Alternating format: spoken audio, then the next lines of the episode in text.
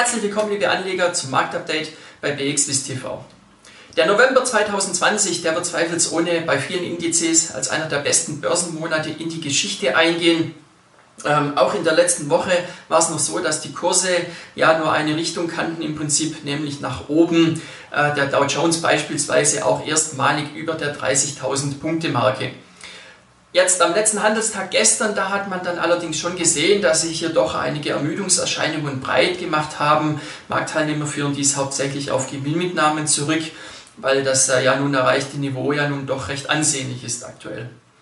Anders war es im Impfstoffsektor. Auch hier wiederum sehr viel Musik drin. Die Nachricht, äh, dass äh, Moderna das, ja, die Zulassung in der EU und in den Staaten beantragt hat für einen Impfstoff, die hat für ein ordentliches Kursplus gesorgt. Die Aktie war dann äh, im äh, späten US-Handel am Schluss dann 22% im Plus. Tagsüber hat bei uns in der Schweiz Lonza von dieser Nachricht auch profitieren können. Man wird ja für Moderna den Impfstoff herstellen. Positive Nachrichten auch von CureVac. Äh, zum ersten Mal seit dem IPO hat man hier in die Bücher schauen können und man hat schon gesehen, dass die Impfstoffforschung kostenintensiv ist, aber dass auch aufgrund von Kooperationen beispielsweise ja hier ein sehr, sehr gutes finanzielles Polster äh, besteht. Die Aktie auch mit viel Fantasie und ebenfalls äh, im amerikanischen Handel am Schluss mit 20 Prozent auf Rekordkurs. Auch in dieser Woche konzentrieren sich die Marktteilnehmer dann noch auf die Konjunkturdaten. In der letzten Woche sind ja leider in den Staaten etwas gemischt ausgefallen.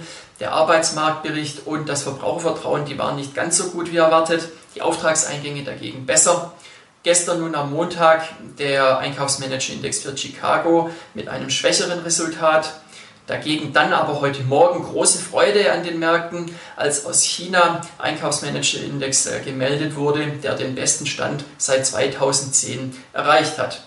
Bei uns in der Schweiz auch sehr erfreulich die Zahlen zum BIP. Das konnte im dritten Quartal mit 7,2 Prozent deutlicher zulegen, als man das erwartet hat.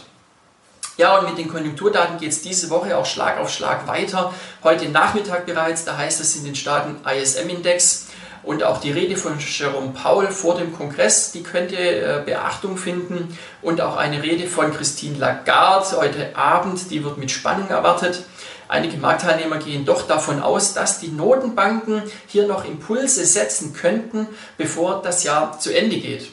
Und äh, ja, bevor die Handelswoche zu Ende geht, ähm, da hoffen wir mal am Donnerstagmorgen auf äh, nochmals gute Daten aus China äh, und am Donnerstagnachmittag und auch am Freitag da wird dann vor allem der US-Arbeitsmarktbericht sehr im Fokus stehen und die Gemüter beschäftigen.